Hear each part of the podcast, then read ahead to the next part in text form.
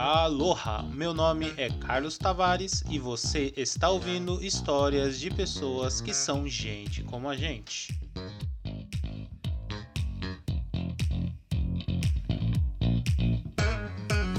E no programa de hoje nós vamos conversar sobre o esporte que tira o brasileiro do sério, o futebol. E nada melhor para falar de futebol com os caras mais viciados do meu bairro, começando pelo nosso querido e já conhecido Caio Massarelli.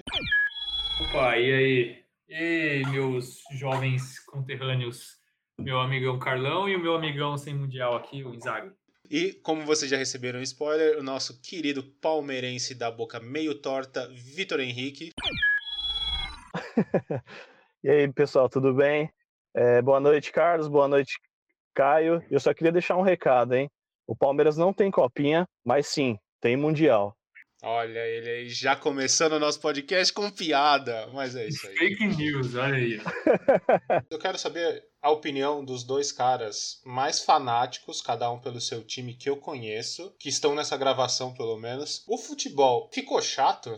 Na minha opinião, essa pandemia aqui deixou o futebol um pouquinho chato, hein? Às vezes eu fico vendo vídeos de, de jogos não tão antigos, do ano passado, assim, e vejo a torcida, estádio lotado, parece um passado tão distante, sabe? Que a gente não vê a hora de voltar, cara, porque eu sempre frequentei estádio e, assim, faz muito, faz falta, né, para quem frequenta. Então a gente não vê a hora, né, de, de ter aquela atmosfera aqui, que nada, nada é, é, igual você ir num estádio de futebol. Você vê pela TV, é completamente diferente. Sim, eu concordo. É, cara, eu acho que vou, vou, acho que por outros caminhos também. Primeiro, falar do, do, futebol em si, eu acho que o futebol tá. Assim, mudou bastante. Se a gente for pegar na época que a gente era do ensino médio ali, que a gente zoava, o futebol mudou muito em 10 anos. Eu, eu preferi o futebol de antes. Parecia mais peladeiro, sabe? Por mais, hoje em dia é mais profissional, eu acho. Acho que hoje em dia tem muito esse negócio de análise e tudo, de, de querer modernizar tudo. Hoje em dia virou uma competição financeira, então hoje em dia não importa nem se você ganha ou não, mas virou uma competição financeira, o que não tá errado, tá certo, mas deu uma importância maior do que o próprio título, o próprio futebol jogado. Então eu acho que em 10 anos o futebol mudou bastante. Eu gostava mais do jeito que era antes, que era um futebol mais, não sei se é por causa das redes sociais também, mas antigamente era mais leve, mais gostoso assistir um jogo. Hoje em dia é mais sabe, parece que você passa mais raiva com o futebol, não sei porquê. Da questão da torcida, eu concordo plenamente. Eu, que nem eu, cara, eu só me tornei corintiano por causa da torcida. O que mais faz falta realmente no Corinthians, porque o time do Corinthians é um lixo, tipo, faz alguns tempos já. É, então eu gostava de ir pro jogo por causa da, do, da atmosfera que era o jogo, entendeu? É totalmente diferente mesmo, como o Isaac falou. E, cara, e a torcida do Corinthians pra mim é muito foda e eu sinto muita falta de. Não é, não parece o Corinthians jogando, sabe? Tanto que o time sente muito isso. O time é ruim, mas pode ver, o retrospecto na arena esse ano tá pífio, tá ridículo. O Corinthians joga melhor fora de casa do que na arena. Então a torcida do Corinthians faz muita diferença em casa. Isso tá, isso realmente é triste. Eu lembro que em 2012 no título da Libertadores ficavam aquele criaram aqueles cantos de hoje tem que ganhar, etc. E era muito forte ouvir aquilo. Parecia que dava uma, uma força extra para os jogadores e eu boto muito na conta da torcida aquela Libertadores e Mundial, porque foi muito fantástico acompanhar o desenvolvimento de toda, toda a galera abraçando aquele time e, e falando, mano, é esse o ano a gente vai e vai com tudo. E teve uma a atmosfera realmente para eu eu assistia pela TV, né? Eu não sei se as outras torcidas têm essa essa pegada assim tão forte, provavelmente sim, né? O Inzaghi é o contraponto do Palmeiras que já já vai falar, mas esse é um exemplo que tipo o futebol ele se tornava um pouco secundário em alguns momentos porque a torcida roubava muita atenção. Não, sim, com certeza. Eu, eu acho assim, a, sim, a torcida do Corinthians, ela, ela dá um peso, sim, no, no jogo, porque eu já fui em alguns clássicos, Palmeiras e Corinthians, claro, na torcida do Palmeiras, né, como mandante e como visitante, quando, quando era como, como, como, como era, nossa, cara, corta isso aí, cara. Vamos lá, respira e fala de novo. Quando era como. Caralho! Quando era como mandante, quando era é... como visitante. quando era como visitante, quando era como visitante, é, a gente nós estávamos em minoria, né? Então a torcida do Corinthians empurrava e faz um barulho muito grande. E também quando era como mandante, por exemplo, quando o Corinthians fazia um gol, aquela minoria ali, você ecoava no estádio. o gol do, do Corinthians, por exemplo, ecoava no estádio, tipo, não é, não é qualquer torcida que, que ecoaria daquele jeito. Eu acho assim, é, não sei se vocês já foram nos jogos do Palmeiras tal, tanto a torcida do Corinthians como a do Palmeiras, eu acho que eu já vi vários jogadores, inclusive, citando essas duas torcidas, sabe? Que, que, quando vai jogar nesses estádios sente uma pressão muito grande. Ainda mais o Palmeiras agora com o Allianz Parque, né? Quando, quando ele inaugurou o Allianz Parque, que tem uma acústica diferente. Eu já vi vários jogadores de outros times falando isso, que a torcida do Corinthians e a torcida do Palmeiras é, pode estar tá tomando de 3 a 0 que os caras vão empurrar até acabar o jogo. Quando acaba o jogo é xingamento, vai e tal. Mas essas torcidas empurram e faz uma diferença enorme. Eu fui no Allianz num Palmeiras e Vasco em 2016 e foi uma experiência fantástica, cara. O estádio é bonito, é confortável e eu não tive nunca uma experiência como aquela, sabe? Ainda não tive a oportunidade de ir na Arena do Corinthians, quero muito, mas essa experiência na do Palmeiras foi, olha, o fino da bola assim, é, pra gente que era acostumado com, com estádios precários, né, no Brasil, é a primeira vez que você entra num estádio desse. Eu lembro, eu lembro a primeira vez que eu entrei no Allianz Parque. Assim, você acha que nem tá no Brasil, cara, porque é uma coisa muito imponente, assim, né? Você entra, você, você vê aquele, aquela coisa enorme, assim.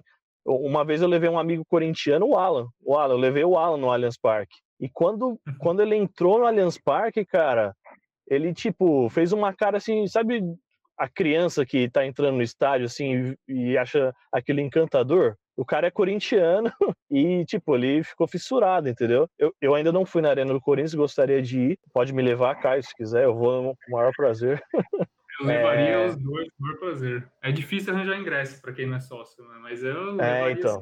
É, isso, isso é uma das coisas que prejudicou um pouco, mas de uma forma ou de outra ajuda os times, né, conseguir ingresso. Esses novos estádios assim melhorou muito a experiência do, do torcedor, né? Como que é o seu sentimento, Caio, a sua experiência quando você vai na Arena do Corinthians em relação a tipo Pacaembu ou até o tradicional e milenar Anacleto Campanella? Não, cara, eu acho que o Anacleto não consigo nem colocar no mesmo padrão. É, não tem é como. É, é muito diferente tudo, sabe? Cara, a arena, quando a primeira vez que eu fui, foi igual o Isaac falou, cara. É, é, não dá a percepção que você tá no Brasil, entendeu? É, é, é, algo muito surreal. Eu me sentia, tipo, na Inglaterra, porque o estádio de Corinthians ele parece muito um estádio inglês, assim, se for ver, né? Então, é, eu sentia muito na Inglaterra, sabe? E, cara, quando eu fui pela primeira vez, eu achei, eu fiquei meio até bobo, de umas coisas até meio idiotice, né? Até que eu, eu não faria, se eu, se eu pudesse ter feito estádio. Mas, cara, eu lembro que tava tendo. Acho que era a final da Champions, não lembro que ano. E eu fui no jogo, era no Corinthians e Santos, eu fui. Aí eu saí de casa, tava tendo um jogo ainda, eu cheguei lá na, em Itaquera ainda tava rolando. Aí eu fui no banheiro, né? Primeira coisa que você vai, vai no banheiro.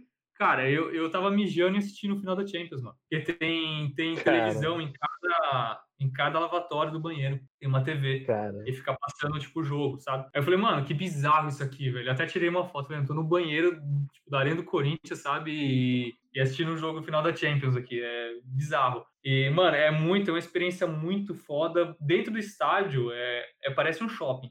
Né, nem parece, sabe, a parte do aeroporto, assim, shopping. Cara, é uhum. muito fantástico, cheio de mármore, assim, é lindo pra caramba. O estádio em si é muito bom de assistir o jogo, acho que é o principal ponto. A Arena do Corinthians, é, você fica muito próximo do, dos caras. Então, um cara vai bater escanteio, eu sempre pego ali próximo do, do escanteio da leste, né? E, cara, o cara vai bater escanteio, eu consigo quase tocar no cara. Então, tipo, você vê o cara muito de perto.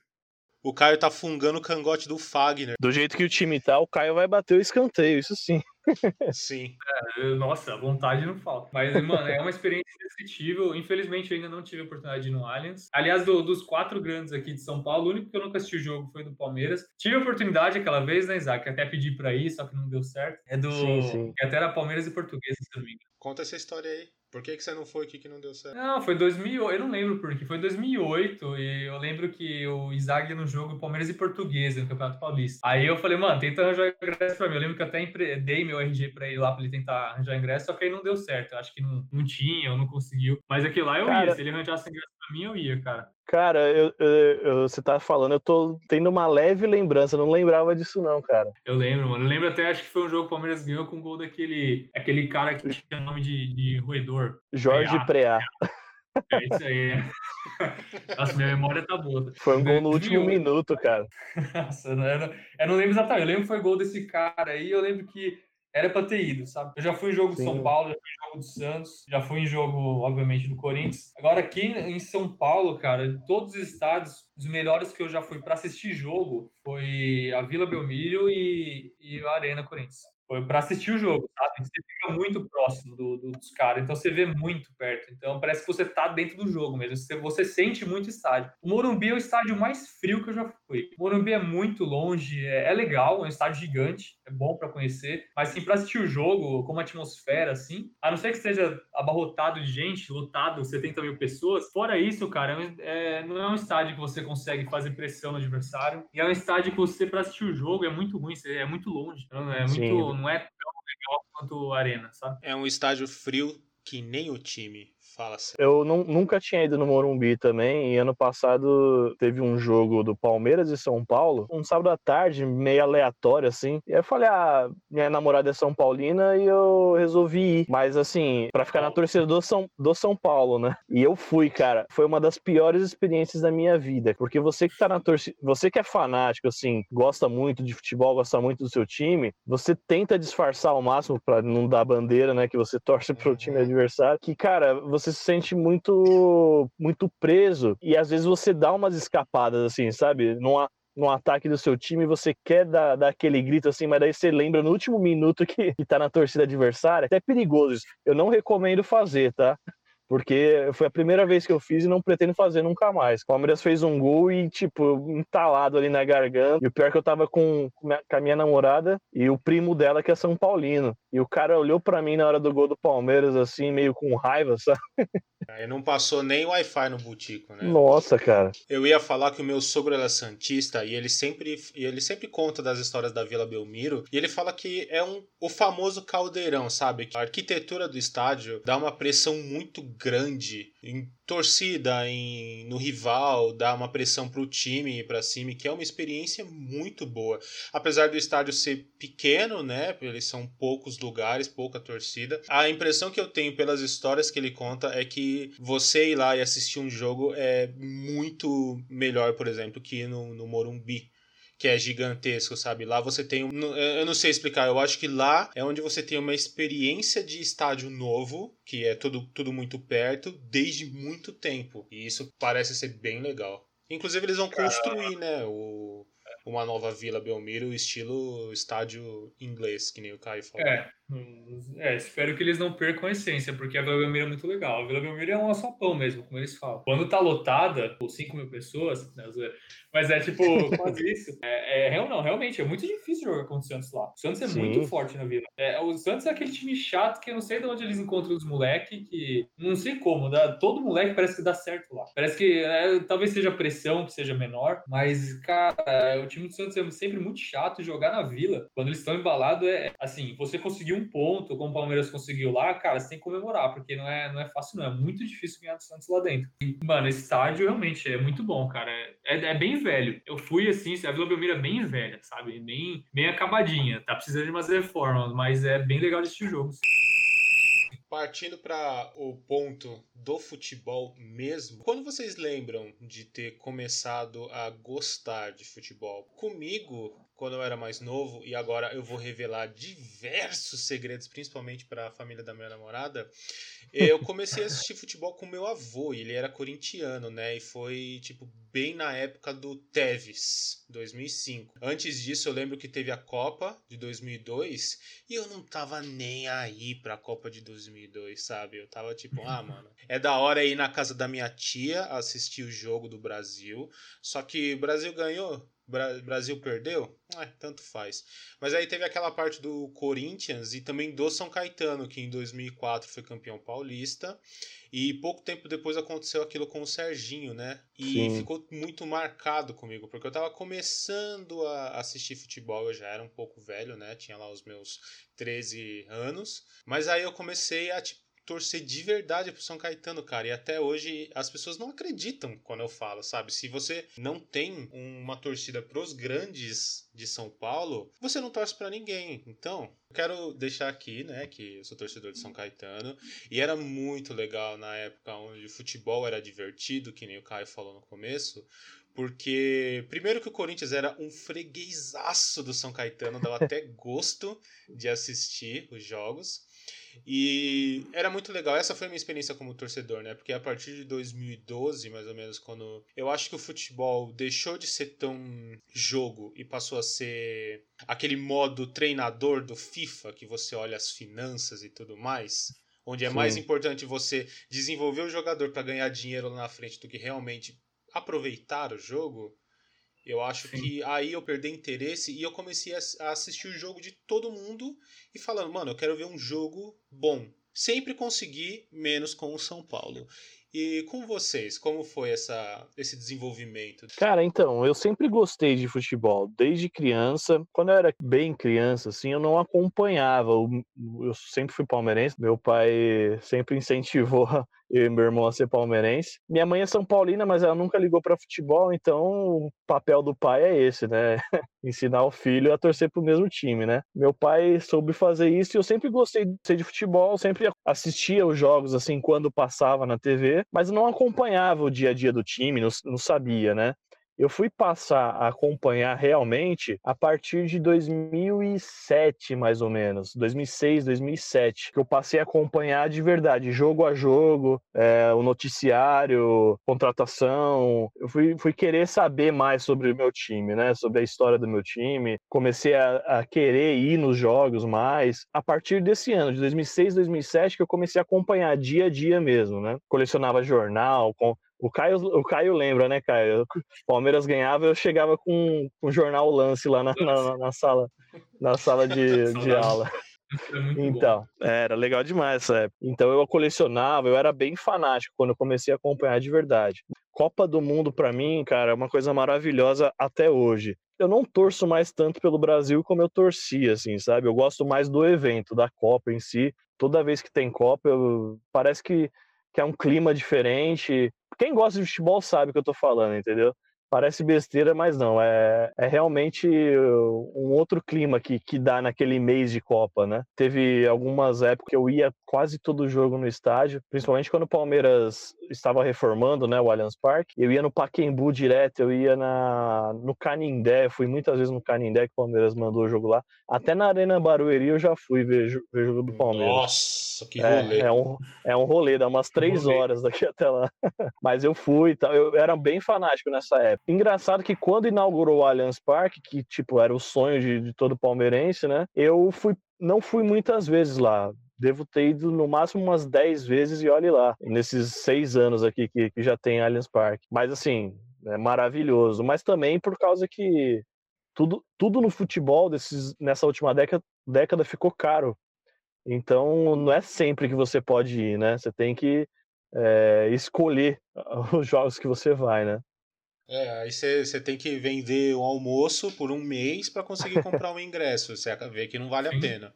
Nesses estádios novos, ou você é sócio torcedor que tem um desconto, né? Que, que, e você separa uma, uma parte do seu salário só para isso. É, mas assim. É, só para isso. Porque assim, o, o ir no estádio não é só o ingresso pô, você tem que chegar até lá, você chega lá, você quer comer um negócio, e, e dentro do estádio tá tudo superfaturado, cara. É tudo muito caro. A gente recorre ao pernil fora do estádio, a pizza de 10. Pizza de 10 é, nossa, sem fazer isso. Pedir uma pizza e comer inteira sozinho. É, então. Mas assim, a experiência de, de desse ritual do dia do jogo, puta, é, é, maravilhoso. É isso que eu tenho muita saudade, sabe? Nossa, eu tô me sentindo velho perto de vocês aí. Olha que eu sou mais novo, né? Mas, cara, é, eu gosto de futebol desde sempre, cara. Desde sempre mesmo. É, a primeira lembrança que eu tenho de futebol, realmente acompanhar e torcer muito, foi da Copa de 98 do Brasil. Eu lembro até hoje, tipo, a primeira memória que eu tenho de futebol é eu assistindo aquele, aquela semifinal do Brasil e Holanda. E o Tafarel, pegou os dois pênaltis lá. E eu lembro que eu, quando era bem pequenininho, eu queria ser goleiro. Então, eu era muito fã do Tafarel. E, nossa, eu lembro de, tipo, eu chorando, gritando, imitando o Tafarel. Depois eu lembro contra a França, eu, tipo, chorando porque perdeu. E a primeira lembrança que eu tenho do Corinthians também em 98, quando foi campeão contra o Cruzeiro, campeão brasileiro. Ali é a primeira lembrança que eu tenho do Corinthians. De eu comemorar. É que, na verdade, naquela época, é, que meu pai é Santista, mas sim, meu pai não tinha nem como me influenciar a ser Santista, porque o Santos era muito ruim naquela época e o Santos não tinha torcida, sabe? Não, não tinha muito o que ele fazer. Ele não tinha muito como empreender para ser Santista. Então, eu tinha um tio meu que ele era corintiano fanático e, e aí também pelo fato do Corinthians, naquele final dos anos 90, o Corinthians ter uma máquina de um time, ganhar um monte de coisa, então influenciou positivamente para ser corintiano também. E, cara, desde então, mano, eu, eu acompanho eu acho que pelo menos desde 2002 ali da Copa eu acompanho, tipo, muito aficionado, sabe? Muito. Eu lembro de quase. Do Corinthians, principalmente, que é dos campeonatos brasileiros tal. 2004 eu lembro bastante. 2005, cara, o meu melhor amigo foi o Radinho. Aliás, é uma saudade, é uma altura que, eu, que infelizmente a gente perdeu. Mas, mano, eu, eu escutava todos os jogos no Radinho. Porque naquela época não tinha. Só quem tinha muito dinheiro, sei lá, tinha Premiere, sabe? Era muito Verdade. difícil você ter Premiere. É, então, ou você assistia na Globo quando passava, ou você estava no radinho. Então, cara, eu escutava todos os jogos do Corinthians no radinho. Então, e, e eu gostava muito. Eu lembro que era, tipo, era um ritual. É, uma hora do jogo eu já ligava no pré-jogo, ficava escutando. E até uma hora depois do jogo eu também ficava. Então, tipo, eu me fechava no quarto e passava umas quatro horas assim fechado, escutando. E eu fazia isso toda quarta e domingo, sabe? Era muito religioso para mim. E, cara, eu sempre ocupei demais. Teve a época ali do 2007, né? Que foi um martírio para todo corintiano. Foi ah, sim, sim. Não foi, não. E... não, foi, foi bastante ali. É, mas, assim, a gente colheu os frutos. Eu, é, hoje, cara, hoje, hoje é o meu período mais menos fanático que eu já, já estive com futebol. Somente com o Corinthians, assim. Eu acho que pelo fato de eu já ter visto de tudo eu já vi meu time ganhar de tudo, já vi meu time perder, já vi meu time cair para segunda, meu time ser campeão Libertadores, Mundial. Eu não sei se já fica aquela coisa, tipo, eu já vi tudo, sabe? Já, já posso morrer. Tipo, então, ainda torço demais, claro, mas eu não, não sinto ainda, não sinto mais. Talvez é porque eu sou mais velho, já começo a ter uma maturidade diferente, né? Mas aquela coisa de ser muito fanático eu já não tenho mais. Eu já mudei bastante, sabe? Acho que desde 2013, 2015 para cá, eu, assim, diminui bastante esse fanatismo. Assim, quando ganha, lógico, comemoro. Se ganhar, vou comemorar pra caramba. Mas quando perde, não é mais aquele, aquela angústia absurda que você sentia, sabe? Antigamente, perder um clássico, perder um jogo importante, cara, você ficava uma semana sem dormir. Você, você ficava irritado para qualquer coisa. Hoje em dia você fica irritado, lógico, dá raiva, só que mais momentâneo. No dia seguinte, meio que passou, sabe? É só você não assistir esporte.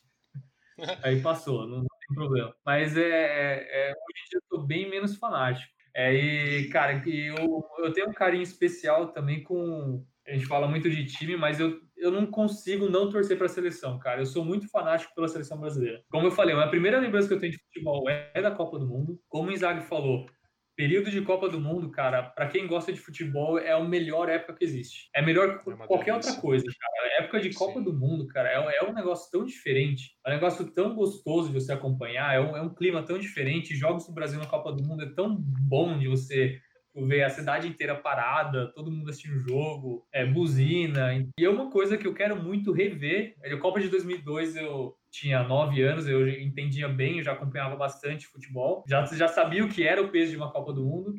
Mas, cara, eu quero rever o Brasil campeão do mundo ainda mais uma vez. Não sei se vai ser logo ou se a gente vai. Quanto vai demorar, mas não vou cegar. Vou ficar muito triste. Continuarei muito triste se o Brasil. Como fiquei contra a Bélgica, como fiquei contra contra a França em 2006. Em 2006 eu até chorei. Em 2018 eu fiquei muito triste mesmo quando perdeu, porque em 2018 eu vi o Brasil o melhor time ali da Copa. Por mais que eu não estivesse jogando igual nas eliminatórias, mas eu acho que o Brasil era o melhor time ali. E eu sentia que podia ganhar. E ali eu fiquei bem triste mesmo. Mas é algo, uma experiência que eu quero reviver bastante ainda, ser campeão do mundo, cara. 2022, Palmeiras e Corinthians podem chegar na final da Libertadores. O que vocês preferem? Brasil campeão do mundo ou Corinthians ou Palmeiras campeão da Libertadores? Palmeiras fácil. o, o, Brasil ah. já tem cinco já. Depende, se for Palmeiras e Corinthians na final, Corinthians, obviamente. É que o Inzaghi, ele não, como ele não acompanhava em 99, então eu acho que para ele, se o Palmeiras ganhar uma Libertadores, é, vai ser como se fosse a primeira vez para ele, sabe? Eu acho que é diferente. É, Imagina ganhar o um Mundial, então. aí o buraco é mais embaixo, aí é bem mais difícil conseguir. Mas, cara, eu, é, o meu coração fala que Corinthians, mas, é, cara, eu, eu quero muito que a seleção ganhe de novo sabe? Eu quero bastante. Inclusive, eu ia comentar que uma das, uma das minhas maiores decepções no futebol era, era uma época que eu ainda ligava muito para a seleção, sabe? Foi na Copa de 2006, cara. Eu lembro que nessa Copa o Brasil tinha um super time, era, era o favorito, só craque no time, e a gente veio da Copa de 2002, que foi a primeira Copa que eu lembro mesmo, né? Então, Brasil campeão, os craques de 2002 eles estavam melhores ainda em 2006 e eu estava super empolgado com aquela Copa e, pô, foi uma decepção e eu lembro exatamente do dia que perdeu, assim, eu fiquei muito bravo, mas muito bravo mesmo, bravo e triste, assim, sabe? Minha avó veio me consolar e eu não, não, não queria aceitar que o Brasil perdeu aquela Copa, entendeu? De 2006, porque não tinha como perder aquela Copa, porque aquele time era muito bom. A sua avó vem fazer um carinho na sua cabeça e você dá um tapa na mão dela, né? é, puta, eu tava muito nervoso esse dia, cara. Cara, essa Copa, eu, eu guardo com muito carinho. Pra mim, a Copa de 2006 foi a melhor Copa que eu já vivenciei para mim. Porque Nossa. foi a primeira Copa que eu lembro de ter assistido todos os jogos. Todos é, os jogos? Todos os jogos. Todos os jogos. E, e, eu lembro da. Mano, o Brasil ali, 2005. Se, o, se a Copa fosse em 2005, a gente ganhava acho, com o pé nas costas. Mas em 2006, cara, é, todo mundo tava mal. Só o Kaká que tava ali bem. Mas o time é. de 2006, é. o Brasil não fez um jogo bom. Foi tipo só jogo ruim. O problema do time do Brasil de 2006 é exatamente a maior qualidade dele, porque ele era muito o time perfeito para você jogar no FIFA. Mas os, os, jogadores sabiam disso, então acabou que o, o a Copa para aqueles jogadores foi bem uma festa. Foi uma confraternização, porque eu lembro do programa Pânico, no meio da, da, da, dos treinos da seleção, entrevistando o Ronaldinho Gaúcho, falando, zoando.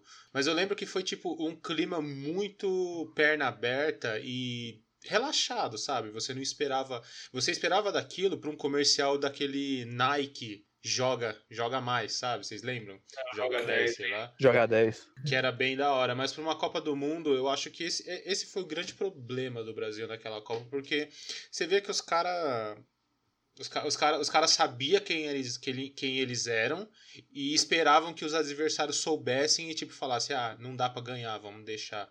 Só que não foi bem assim, né? Zidane. Eu lembro que, cara, aquele dia da eliminação contra a França foi foda demais, mano. Eu, eu chorei bastante. Tava até na minha tia, eu lembro até que tava tendo uma festa, a gente fez até a festa junina, pô, sabe? Tipo, vamos fazer uma festinha junina, junina, sei lá que mês que é. é. Nossa, eu lembro até hoje, mano. Eu, a minha tia, eu tentando tomar vinho quente, aí o Brasil tomou o gol, mano. Nossa, eu fiquei tão puto, velho. E depois perdeu, chorei tanto. Fiquei muito triste mesmo. Aí veio a sua tia te confortar e você deu um tapa na mão dela, né?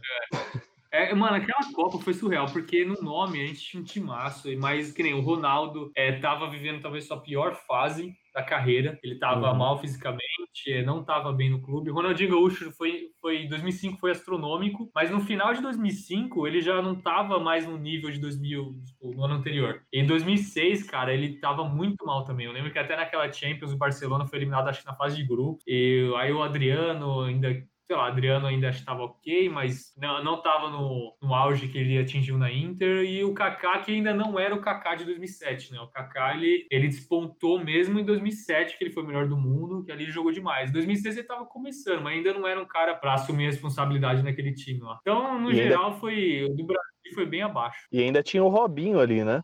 É, é, o Robinho que ainda era uma grande esperança, né? Tipo, porque é. na seleção o Robinho sempre jogou bem, né? E não vamos. Não, ele foi bem, ele foi bem. Mas aí depois resolveu fazer merda e cancelado. Pois é. De Copas do Mundo, vem ídolos ou ídolos vão para a Copa do Mundo? O que vocês acham disso? Vem ídolos, sem dúvida. O Pelé não seria Pelé sem a Copa do Mundo. O Maradona não seria Maradona sem a Copa do Mundo. E Sim, o Ronaldo não seria. Se o Brasil não ganha em 2002, o Ronaldo ele ia ser eternamente é, considerado pé frio, tipo, chacota de 98 que não quis jogar, sabe? Não quis jogar a final. É, o Maradona, ele, ele jamais seria o deus que é para a Argentina se ele não tivesse ganho aquela Copa nas costas. Então, cara, a Copa do Mundo, ela traz ídolos, sem dúvida alguma. Mas eu também acho, cara, que a Copa do Mundo não, não é um fator predominante para você definir quem é maior e quem é menor, sabe? Porque hoje em dia tem muito aquela discussão, né? Messi, Cristiano Ronaldo, Pelé, Maradona, quem é maior, quem. Aí mu muitos dos mais antigos, né? vem com esse argumento que a Copa do Mundo. Não, Maradona ganhou uma Copa do Mundo sozinho tal. Então ele, ele é melhor que o Messi, pronto. Cara, eu não acho. Eu não vi o Maradona jogar. Eu tô muito indignado com você agora, mas pode cortar. Por quê?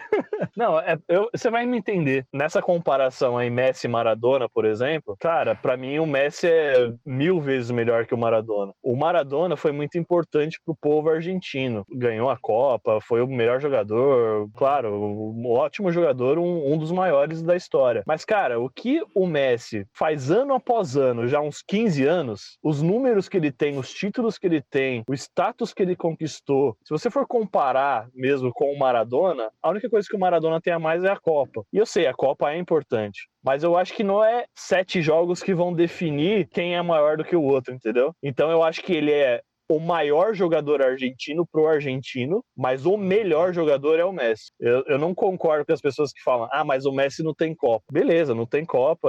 Poderia ter tido, né? Em 2014 ele chegou na final, poderia ter ganho. Mas, cara, não é por causa de, de uma bola que não entrou que, que vai definir se um é melhor que o outro, entendeu? É polêmico isso, hein? O que, que você acha, cara?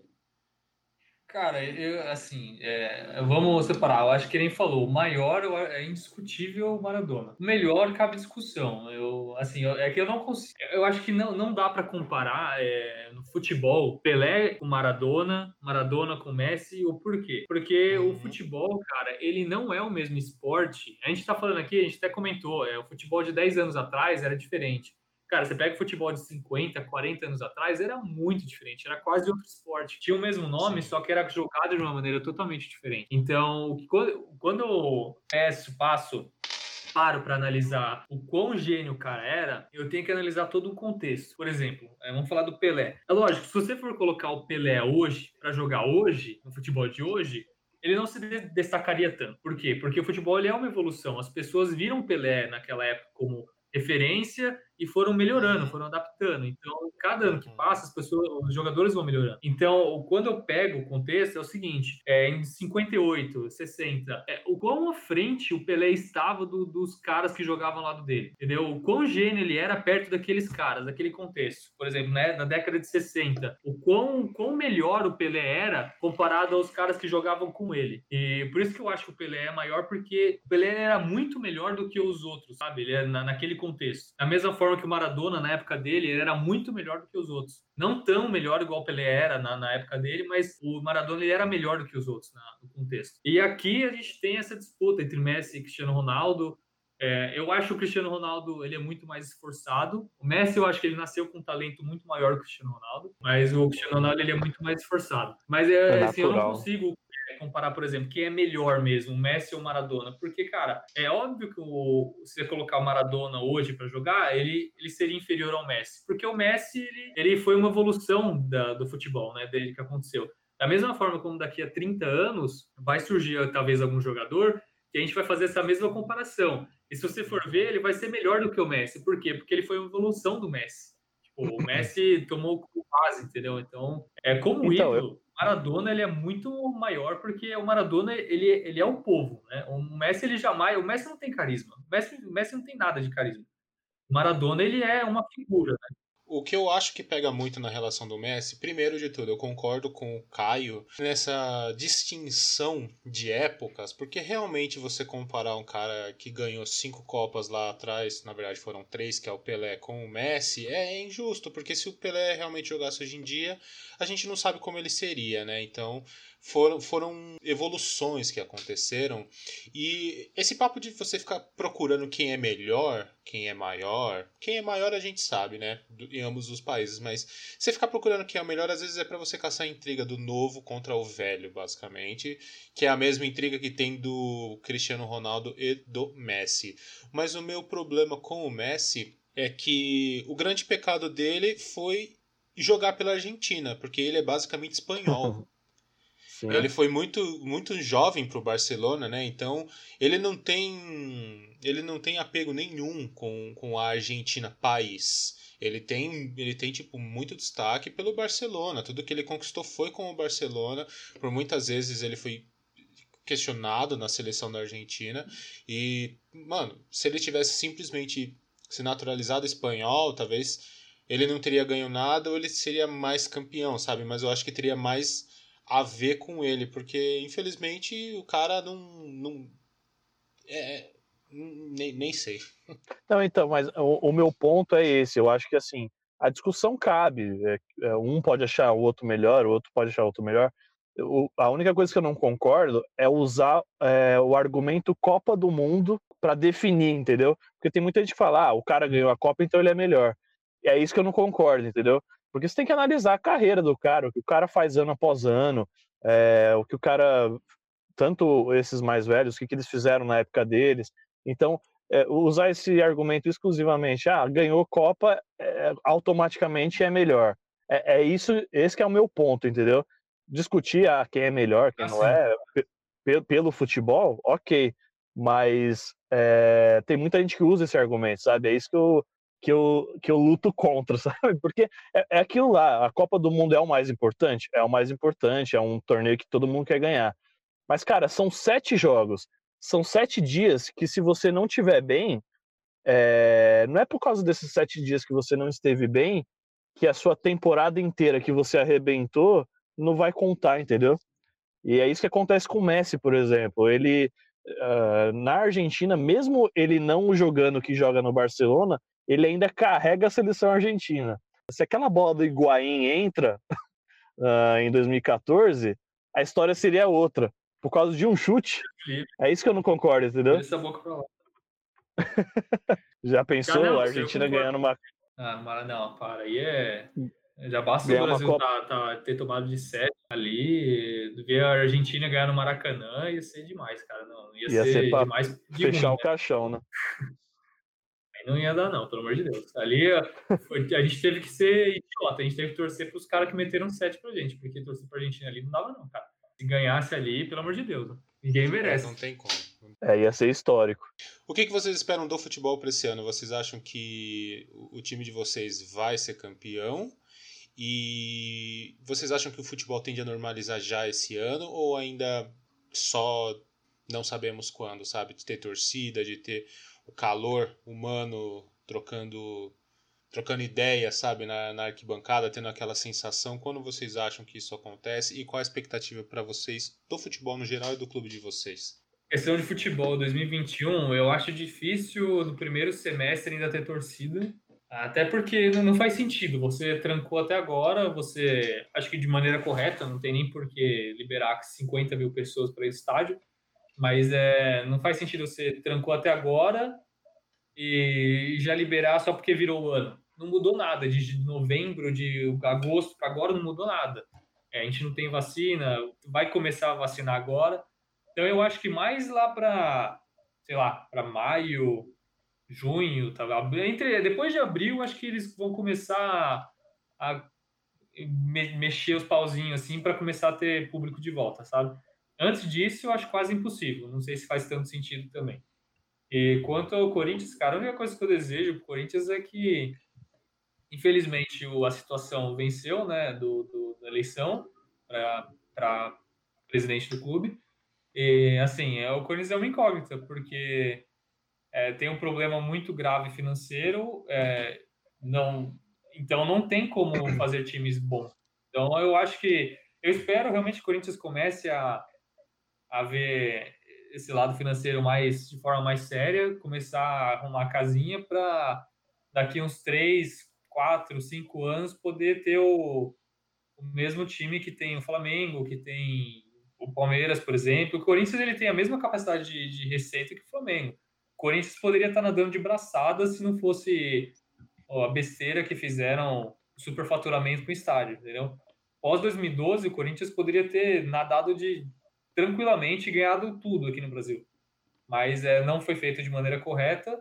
E hoje está pagando preço, né? Então, eu acredito que nos próximos três até cinco anos, o Corinthians vai ficar com esses times médios, assim, e espero, né, porque precisa pagar as dívidas, para daqui 2025, sei lá, por aí, poder fazer times realmente fortes e competitivos para brigar por tudo, entendeu? Então, não tenho expectativa futebolística assim do Corinthians muito boa para 2021. Espero que consiga fazer um time pelo menos competitivo para quem sabe brigar um pegar um mata-mata aí e beliscar uma taça, mas acho difícil. Acho que se conseguir uma vaga na Libertadores já é, já é lucro.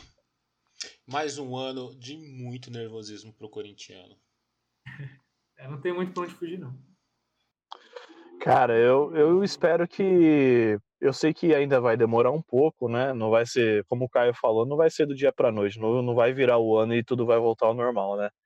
Mas eu, eu acredito que, sei lá, até o meio do ano mais ou menos, já comece uma, um movimento aí para as coisas voltarem ao normal no futebol, né? Porque, assim, o, o futebol esse ano é, foi uma coisa muito atípica, né?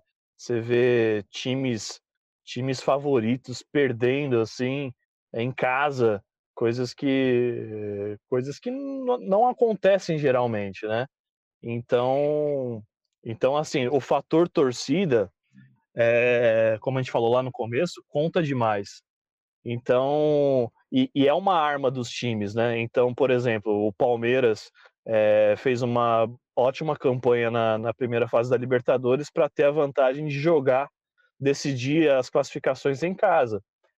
E beleza, vai continuar decidindo, mas sem a torcida não muda muita coisa. Então, as vantagens que os times têm não estão não estão valendo tanto a pena assim decidir um, uma classificação em casa. Então, a gente quer que tudo volte ao normal para o fator torcida fazer a diferença, voltar a fazer a diferença, tanto para empurrar o time e tanto nas cobranças também, né? Porque muitos times esse ano é, fizeram muitas coisas erradas é, e, e, tão, e continuam fazendo justamente porque não tem a torcida ali cobrando, sabe? Então, isso aconteceu muito em muitos, time, em muitos times esse ano. Então, acho que voltando isso ao normal, já dá um novo ânimo pro, pro torcedor, né? E eu, como palmeirense, eu espero que 2021 seja um bom ano pro Palmeiras. Eu, 2020 uh, tava meio ruim, né? Até, até dois meses atrás.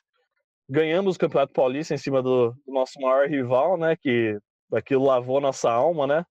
pelo que aconteceu em 2018. O Caio sabe do que eu tô falando. Mas não, não é... Vocês têm que ganhar. Para você, vocês vingar 2018, vocês têm que ganhar. Não, perder o primeiro jogo, já declarar como campeão e ganhar na arena, entendeu? Não, sim. Não tem... Sim. Mas, mas eu digo que lavou a alma pelo jeito que foi 2018, entendeu? Mas assim, aquela vitória lavou a alma, mas assim, o time não estava bem, não estava jogando bem, e agora tá dando tá dando sinais que pode brigar brigar forte aí pela Libertadores. Inclusive daqui a pouco tem jogo. Torcer para a gente classificar e 2000 e a final já vai ser em 2021, né? Então vamos torcer para chegar lá no Maracanã e, e ganhar essa, essa Libertadores aí. Seria um sonho. Como o Caio disse, né? Eu não vivi dois, é, 1999. A primeira, a primeira lembrança que eu tenho do Palmeiras foi em 2000, naquele Palmeiras e Corinthians na semifinal da Libertadores. E então eu não vivi o título de 99. Então viver um título de Libertadores, pô, deve ser maravilhoso. Então eu acho que o Palmeiras tem tudo para chegar nesse título brigar na Copa do Brasil também, está na semifinal, está praticamente na final, né? É, então, eu acho, que dois, eu acho que 2021 vai ser um bom ano. Eu acho que o Palmeiras, é, de 2015 para cá, que fez a reformulação, a, gente tem o patrocínio da Crefisa, que melhorou muito o time. É, no começo, a gente ficou muito deslumbrado com isso, ganhamos a Copa do Brasil, ganhamos o Brasileiro em 2016, e parecia que dali para frente o, o Palmeiras era imbatível. E não foi isso que aconteceu. Então, acho que o, tanto o palmeirense quanto as, a própria diretoria, os jogadores do Palmeiras, acho que colocaram isso na cabeça que não existe time imbatível. Então tem que pôr o pé no chão, fazer o trabalho certo. E, e o, que, o que trouxe de bom em 2020 foi lançar os moleques, a base, que está sendo muito usada no Palmeiras, que acho que é o futuro, né? Você investir no, nos moleques que vão te dar, te dar resultado sem, sem pagar milhões para jogador veterano, entendeu? E é isso que está dando certo agora. Então é torcer, eu acho que o Palmeiras tem um futuro bom pela frente. E, e ganhando do Corinthians é o que importa. É, hoje é fácil é falar, né? É, hoje é. E, e olha que, mesmo sendo fácil falar, só ganhou esse ano, né? Tava três anos sem ganhar a gente. É, para esse ano de 2020, eu quero falar que uh, o São Caetano está de volta no Campeonato Paulista. Já foi definido que ele vai estar no grupo do Santos, então vai jogar contra Palmeiras e contra Corinthians. Então, sinto muito, o ano de vocês vai começar muito difícil, porque eu tenho certeza que o São Caetano vai sair campeão desse Paulistão. Só precisa ajustar algumas coisas, que é pagar os salários atrasados há seis meses, contratar bons jogadores, investir na infraestrutura, conseguir patrocinadores, ter um bom esquema tático e contar com boas atuações. Só conseguir isso, eu sei que o meu São Caetano vai ser campeão paulista rumo a Dubai. E, e, e o Tortorello Cara, ressuscitar. E o Tortorello vai estar tá como? O Tortorello vai estar tá que nem no filme Coco, voltando para curtir no campo, sabe? E por favor, Caio, qual é a sua mensagem? Corona Free, mano. Corona Free é, é a única coisa que a gente pensa para 2021, cara. Que a gente possa ter um pouco de. É, normal, é, não vou dizer normalidade, porque. Mas que a gente possa voltar a sair, a voltar a, a praticar as coisas habituais nossas de maneira. De uma maneira diferente. Eu acho que as coisas não vão mudar Algumas coisas vieram para ficar, mas de modo geral, acho que a gente precisa ter um pouco mais de. A gente precisa ser mais humano, né? Então, acho que 2021 a gente precisa ser um pouco mais humano, olhar um pouco o lado do outro também. E agora que essa pandemia aí, depois, graças a Deus, coronavírus cai fora. Não, acho que totalmente vai ser difícil, mas de uma maneira segura, que a gente possa conviver, fazer nossos churrascos, ir para o jogo e fazer tudo de bom em 2021, que Principalmente no segundo semestre, eu estou bem esperançoso aí que nós possamos fazer várias festas aí e comemorar bastante. Isso aí, mano. Muito obrigado. Sua mensagem positiva para esse final de podcast, Zag? Que 2021 seja muito seja muito bom pro esporte. Vai ter um, vai, não sei se vocês lembram, mas vai ter Olimpíadas em 2021, que também que também é muito legal. Uh, não é mais legal que Copa, mas também é muito legal. Então, que as pessoas possam praticar mais, mais esportes, ser mais saudável e paz nos estádios. Sem torcida única, que volte torcida a dividir estádio, por favor. Sim, sim, sim. Com certeza. Bom, eu já acho prudente a torcida única. Fica aí para você, meu querido ouvinte, comentar no nosso Instagram, arroba agentepodcast, se você prefere torcida única, torcida dividida e é isso. Quero agradecer aqui aos meus amigos que participaram mais uma vez. E mensagem positiva para o ano de 2021: use máscara, beba água e não bata escanteio curto. A gente volta numa próxima e muito obrigado, gente. Valeu. Valeu. Valeu.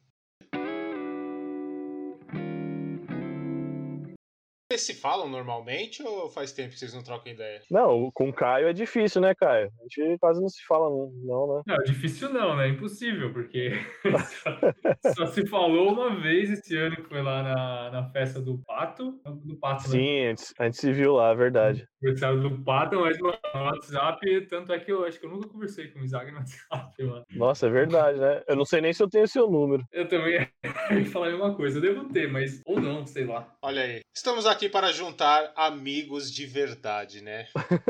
Pô, e eu, e eu gosto do Caio pra caramba. Obrigado. Não posso dizer o mesmo, aliás. Filha da puta.